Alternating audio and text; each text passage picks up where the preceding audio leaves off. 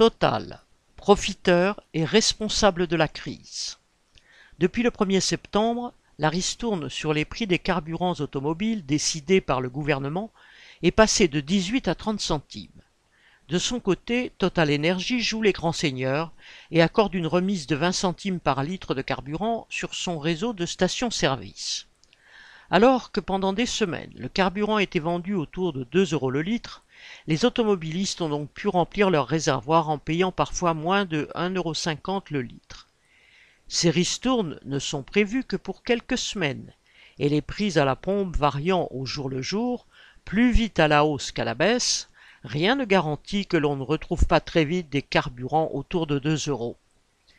Les files de voitures devant les stations-service Total, rapidement en rupture de stock, montrent que le groupe pétrolier a fait une bonne opération commerciale qui va peut-être même lui permettre d'augmenter encore ses profits déjà faramineux.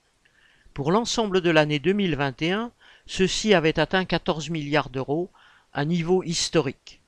Sur les six premiers mois de l'année 2022, Total Energy a déjà réalisé plus de 18 milliards de dollars de bénéfices. Mais ce groupe n'est pas seulement un profiteur de crise, il a contribué à la provoquer par sa politique de prix commencée bien avant le déclenchement de la guerre en Ukraine. Les dirigeants de ce groupe se moquaient bien des conséquences de leur spéculation sur l'ensemble de l'économie et sur les conditions de vie des populations. Pour Total Energy, la ristourne de quelques centimes n'est qu'une petite goutte d'or noir dans un océan de profit. Boris Savin